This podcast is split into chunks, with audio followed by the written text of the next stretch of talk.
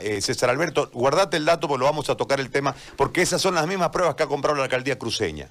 Correcto. Bueno, en Oruro en este momento se han reportado 4.496 casos, 251 decesos y 1.438 eh, eh, recuperados. Oruro tiene eh, 2.807 eh, casos activos todavía, esto representa el 62%, y su letalidad marca el 5.58%. En Oruro eh, fue uno de los departamentos que reportó primero casos de coronavirus, el, eh, junto con el de Santa Cruz. El primero, ¿no? El uno en realidad. El caso cero fue aquí, el uno allá. Claro, fue, se, reportaron esos dos casos juntos, paralelos. fue en, a, principios, el 10 de, de marzo, y el punto más alto, el pico más alto en, en Oruro se dio el primero de agosto con 500 casos reportados.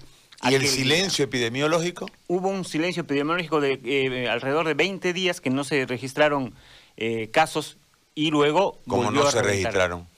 No se registraron en esos 20, 21 días, no se registraron casos. Habían casos, eran 8, y se mantuvo el, el cero sobre eh, esos 20 días y luego comenzaron a aparecer Luego de ¿Y que... ¿Cómo, pues? Destacando la rigidez y la disciplina ciudadana. Claro, se, eh, se, destacó todo eso y, ojo, eh, un funcionario de la alcaldía fue el que rompió el silencio y de ahí se desató otra vez. Es pues medio increíble eso. Yo creo que ahí hubo una manipulación de datos o un mal testeo. Es medio increíble eso. Porque de 8 a cuánto fue? De 8 subió a 1 primero y luego aparecieron 16 casos. ¿Mm? Ni que vivan en el mismo cuarto, pues. Es raro, ¿no? Eh? Entonces, van a disculpar, pero yo desconfío ya. Muchos nos mienten. en las estadísticas nos mienten. En todo nos mienten. en pandemia, ya sea en elección. En todo nos mienten. En todo, y se mienten ellos, que es lo peor. Claro. Si ahorita son los héroes de la liberación de Bolivia. Y las valentías y la demás. Son unos mentirosos totales.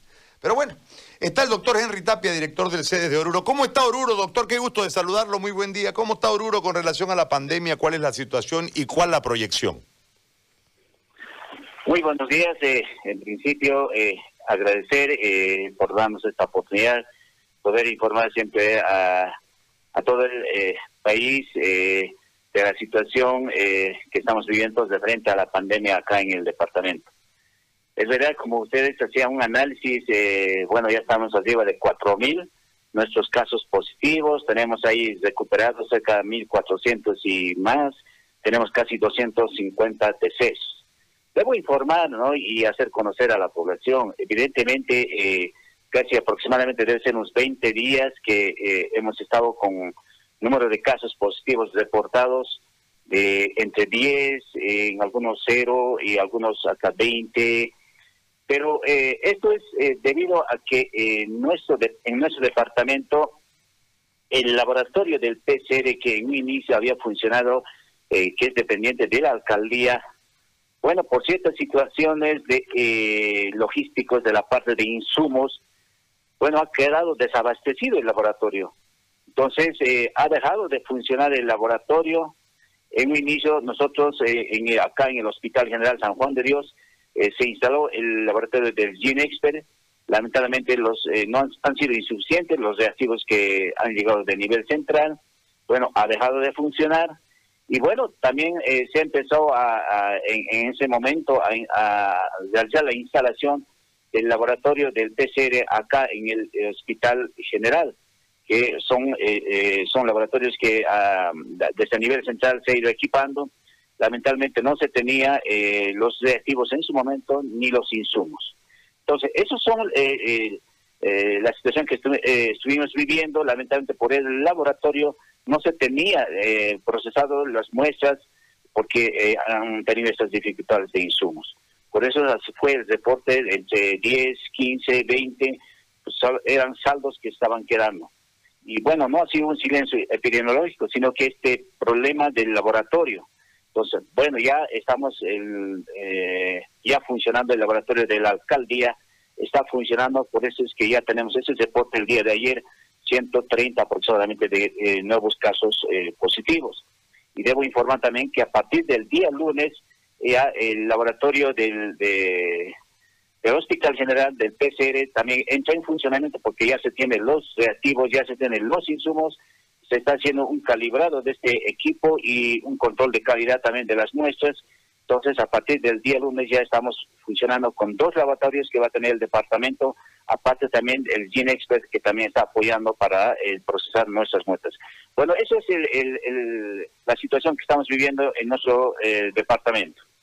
Ahora, la tarea en los hospitales, ¿cómo están los hospitales? ¿Cómo están los distintos niveles y los distintos sistemas de seguridad, eh, de salud, perdón, en relación a eh, la, segunda parte de, esta lucha contra la, contra la enfermedad, ya no contra el virus, sino ya cuando enferman los que contraen el virus. ¿Cómo estás? ¿Cuál es la condición en este momento de Oruro?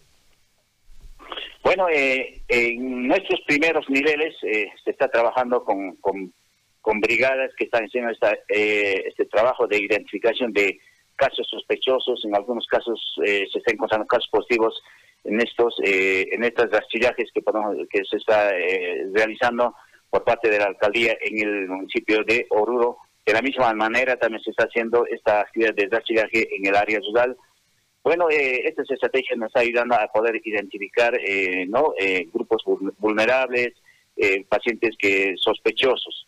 Bueno, los segundos niveles, tanto en el área urbana como en el área rural, de la misma manera, debo indicar que hace aproximadamente unas dos semanas, debo decir, estaban totalmente saturados, no había espacios, de la misma manera en tercer nivel, en nuestra terapia intermedia, bueno, no, no, no se encontraba una cama, peor en terapia intensiva. Entonces, pero eh, de acuerdo a una eh, evaluación eh, la semana que, que, pasó y esta semana, eh, creo que ya podemos, ha disminuido, ha disminuido, ha cambiado un poco la situación, no sé y si fue por, por, el, por el bloqueo, pero ha disminuido y bueno, ahora ya tenemos por lo menos para el día de hoy en terapia intensiva, pero en terapia intensiva sí, dos camas ya tenemos eh, que para pacientes que seguro en su momento necesitan. En terapia intermedia de la misma manera tenemos camas y también los hospitales de segundo nivel eh, ya un poco eh, respirando de que no, hay, no están colapsados. Entonces, ese es el, por el momento no nuestros hospitales donde están internando a casos positivos de COVID. Doctor, yo le agradezco por este reporte completísimo de lo que sucede en Oruro. Muy amable, muchas gracias. Gracias, usted. Un saludo. Un saludo para ustedes.